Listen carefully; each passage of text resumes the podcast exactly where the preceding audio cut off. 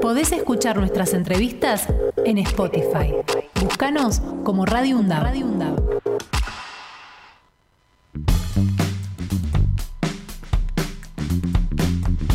Es increíble cómo la, música nos atraviesa permanentemente y cómo eh, nos va haciendo parte de la historia y nos va contando la historia. Así como el tango, entiendo yo, habla de la melancolía del migrante, el inmigrante, el que se iba, el que volvía. El folclore nos cuenta cómo se vive en el interior de nuestro país. La cumbia nos relató la década del 90, ¿no? De eso podemos estar todos de acuerdo. Y el rock nos comentó la dictadura militar aquí en la Argentina. Pero ahora, ahora lo que se escucha, lo que se hace, es el rap y el rap justamente nos está contando cómo se vive hoy en el, en el conurbano. Para hablar de este tema estamos con Martín Biagini, que es director eh, de Haciendo Rap Juntos, un proyecto de vinculación territorial de la Universidad Nacional Arturo Jaureche, una de nuestras universidades hermanas. Martín, buenos días, ¿cómo te va? Fernando Pearson te saluda.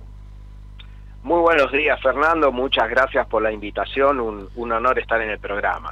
Bueno, no sé si coincidís conmigo en esto de que la música a través de los tiempos y sus épocas eh, va contando la historia, también va siendo de eh, historiador de lo que nos pasa. Y creo que el rap es hoy la música que nos cuenta el presente. ¿Cómo lo ves? Sí, totalmente, a ver, totalmente de acuerdo. Si alguno quiere enterarse qué pasó en la Argentina liberal de la década del 30, escucha los tangos, escucha las letras y va a entender cómo vivía esa gente en un proceso liberal entre, no sé, el año 30 y los 40. Bueno, el rock chabón, la cumbia villera, bueno, ahora el rap. Cada época tiene su género y, los artistas escriben en forma testimonial, eh, sin querer, a veces sin querer, bueno, lo que les pasa. Claro, claro. Y haciendo rap juntos, ¿eh? desde la Universidad Jaureche, contanos esta experiencia. Bueno, yo vengo investigando el rap desde el 2015, eh, cuando apenas estaba empezando, digamos, a explotar como movida. Yo me dedico a la cultura popular del conurbano de Buenos Aires y me estaba dando cuenta que en todos los barrios, en las plazas, en los pasillos de las barriadas, se juntaban las pibas, los pibes a freestylear, a hacer música, a subirla a YouTube. Entonces me empezó a interesar el, tema y lo empecé a investigar. Y como hago observación participante, o sea, trato no solamente de investigar la movida, sino de colaborar con ella, estar con ellos. Yo, digamos, no soy rapero, no puedo rapear, pero eh, como saco fotos, me incorporé como fotógrafo en varios barrios, así que me transformé en su fotógrafo oficial la idea fue presentar un proyecto de vinculación que vincule a la universidad con el territorio. Eh, armamos eh, un grupo de varias raperas y raperos de muchos territorios. Esto al principio fue muy complejo porque la cuestión territorial es importante. No sé, yo siempre cuento la misma anécdota. Los, raperos de Fiorito y de Caraza tenían disputas, ¿sí? Vos sos de Fiorito, yo soy de Caraza, y la realidad es que son dos barrios que si bien pertenecen a dos municipios distintos, los separa una calle. Sí, claro, Entonces, Lanús y Loma estamos hablando en este eh, caso. exactamente. Entonces, la idea también del proyecto era armar una red y decirle, che, somos todos raperos, todos tenemos los mismos problemas, los mismos sueños, juntémonos, unámonos. Así que si bien, si bien fue difícil, se logró, armamos una red de raperos de zona oeste, zona norte y zona sur. Eh, empezamos a tener reuniones para poder ver qué construíamos juntos. Un proyecto de vinculación no es solamente eh, un proyecto en el cual la universidad va al territorio, sino nosotros, yo en el caso mío aprendo un montón, aprendemos un montón, se produce conocimiento.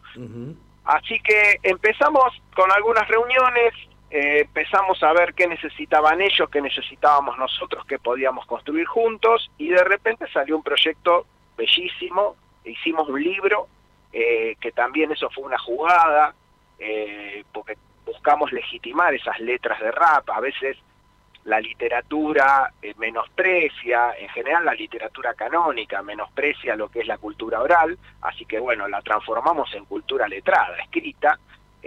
hicimos un tema, un cipher entre los 17 raperos y raperas que cuentan la experiencia, y bueno, y después el proyecto se nos fue de las manos, porque obviamente La, los raperos que ya no querían hacer un libro y un cipher, ahora quieren hacer un disco, una productora, y bueno, nos puso re contentos. Claro, claro, está bueno siempre ir por más, ¿no? Y qué increíble cuando vos me decís que se nos va de las manos, es porque se te va de las manos por el éxito, y eso realmente eh, tiene, tiene, muchísimo valor, ¿no? ¿Sabés que me estaba preguntando también? Eh, eh, quisiera, no sé si está emparentado o si lo podemos emparentar con los payadores que en una época se, se conversaban y se contestaban y había ahí como un juego. ¿Pasa esto en el rap también? Mira, sí, o sea, no hay no hay una no hay una relación directa, o sea, no es que hubo una evolución. Sí hay una raíz, es una la raíz africana a ambas prácticas, el contrapunto cuando los payadores exactamente, cuando cuando los payadores eh, se, se, contestan en base a una disputa oral eh, con una base musical y en el caso del rap freestyle o, la competencia o también ahora conocida como batalla de gallos es cuando dos raperos o raperas se contestan también a veces en base a una temática particular o, improvisando. No, tiene su raíz en la oralidad eh, y, en la, y, y, en el norte de África. Ambos tienen la misma raíz no hay una relación directa, el rap llega, llega a nuestro país a mediados de los 80 más o menos, eh, cuando viene como un producto estadounidense y en los 90 empieza a incorporar o a, lograr una identidad local. Al principio los primeros raperos fonéticamente copiaban eh, la música estadounidense, pasó con el rock, no sé, me acuerdo Sandro imitando a Elvis Presley, al principio había una imitación fonética eh, y después en la década del 70 podemos hablar que el rock nacional o el rock argentino tenía una identidad propia, bueno, con el rap pasa a más o menos lo mismo. Y acá el, el, rap criollo, vamos a decirlo, el rap del conurbano, el nuestro, ¿a qué le da más este preponderancia? ¿A la poética o a la narrativa? No, a la narrativa, ¿ves? Eso, eso fue una de nuestras hipótesis que se nos cayó, como, como todo investigador, íbamos con una hipótesis, eh, es un rap muy narrativo, es un rap que, eh, si bien tiene metáforas, alegorías y, y mucho recurso poético, eh, su funcionalidad, su primera función es narrar, testimoniar lo que los pibes, las pibas viven, eh, hay algunas letras que son, yo nombro una que es de un pibe de, del barrio San José, en Pinta Ruido, que escribe un tema que se llama Partido de la Matanza, donde describe su barrio en el año en el 2001 en plena crisis. Es un testimonio bellísimo, con unos recursos poéticos bellísimos, con una jerga propia, sí, escriben con, es más, con algunas palabras que son muy inventadas, muy son neologismos, eh, pero bueno, si, si yo leo leo el texto Partido de la Matanza, nada, es una descripción del 2001, las drogas, los pibes, eh, la policía, es impresionante. Claro, y mm, quizás es injusto que te pregunte quiénes participan de esta movida, porque pueden ser tantos que no te los acuerdes, pero hay, no sé, dos o tres que sean, que sirvan como este ejemplo testimonial de esto que nos estás contando. ¿Hay dos o tres raperos o raperas que la estén rompiendo en este grupo? Mira, eh, a ver, eh, sí, eh, tenemos a Dani de Caraza, que es un rapero cartonero, y sinceramente eh, él tiene realmente una trayectoria, si, si bien es un rapero de Lander, sigue viviendo en Caraza, etcétera, ha logrado cierta trascendencia, tenemos a la Fiorito Family, una agrupación de Villa Fiorito, del barrio de Maradona, que también tienen tienen su trayectoria. Tenemos a Elena, Julieta, Luna, Bruja, la, la, eh, Normis, unas raperas que vienen con una nueva movida, el rap femenino cada vez, o el rap hecho por mujeres, eh, está como más fuerte, así que eh, tenemos un, un, lindo, una linda, una linda agrupación de raperos y raperas eh, y me faltó nombrar un montón, ¿no? Claro, por eso eh, arranqué diciendo que era injusta la pregunta. Eh, y ya que nombrás a, las chicas y, las chicas raperas, ¿hay en, las narrativas de ellas temáticas que tengan que ver, que sean fuertes en el tema del género y en todo lo que hoy nos atraviesa respecto de esto? Sí, a ver, de dentro, ahora me, voy a correr del proyecto de vinculación y voy a ir al de investigación, donde también somos un equipo de, profes.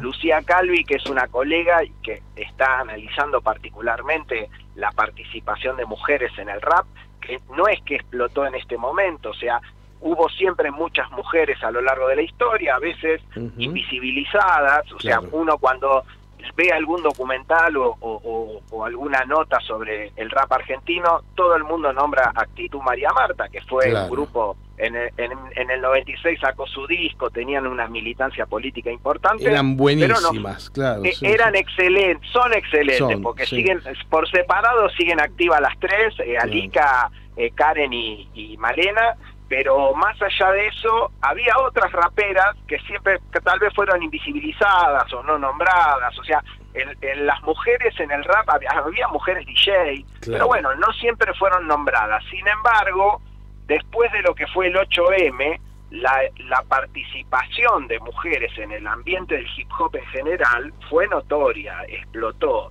O sea, capaz había antes mujeres que tenían, que hacían rap, pero por ejemplo, una de las cosas que identificamos, sus temas musicales estaban alojados en el canal de su productor, no tenían un canal propio. Ah, bueno, hoy hoy tenemos mujeres raperas autónomas, tenemos encima agrupaciones de mujeres, están las superpoderosas crew, que son, eh, algunas son en sí, pero la mayoría son biggies, o sea, tenemos hasta asociaciones de mujeres que eh, se organizan, hay competencias de, de mujeres, o sea, la participación ha crecido notoriamente. Claro, claro, claro. Em, ¿Qué eh, posibilidades hay o existen de que esta movida que ustedes están armando desde la Jaureche, más allá de que vos me hablabas del desborde y demás, este, se termina convirtiendo en algo eh, no te digo una productora porque sería ya dejar de, estar del lado under, ¿no? Pero hay una posibilidad de eh, lugar de contención para los independientes.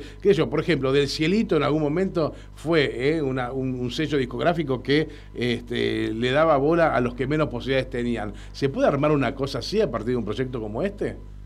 Mira, la idea es que sí. Nosotros cuando pensamos en una productora fue, o sea, surgió de un debate de que, bueno, uno de los problemas que ellos tenían, que no ningún productor, eh, digamos, les daba importancia. Entonces, la pregunta era, bueno, ¿y si nos conformamos nosotros como productores? Porque hoy, gracias a la tecnología, muchos de ellos han logrado grabar, tienen su propio home studio, o sea, no necesitan ir a Panda o Estudios Buenos Aires. Eh, y es más, muchos de ellos se han monetizado y hasta cobran por su, o sea, no pueden vivir plenamente de la música, pero cobran eh, por, su música. Entonces, sí, está la idea. Lo que pasa que, bueno, eh, también estamos conformándonos como red, trabajar colectivamente a veces es complejo, así que también estamos aprendiendo, estamos en la etapa de aprendizaje. Lo que sí están, están muy contentos y contentas eh, porque lo que se ha logrado en tan poco tiempo es mucho, es más de lo que esperábamos, eh, es más,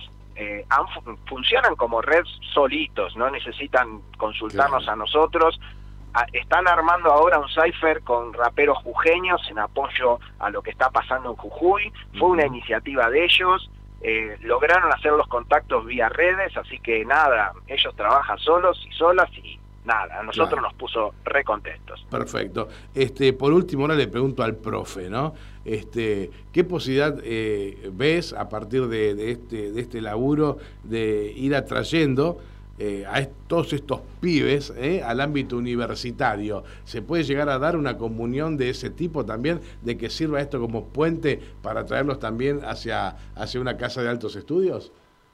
Yo creo que sí, lo que pasa que ahí no hay un problema de que hay que acercarlos a ellos, yo creo que el acercamiento tiene que ser mutuo. O sea, estamos frente a una generación, lo hablaba el otro día con una, con una, en una reunión de bibliotecarios y bibliotecarias de la provincia de Buenos Aires.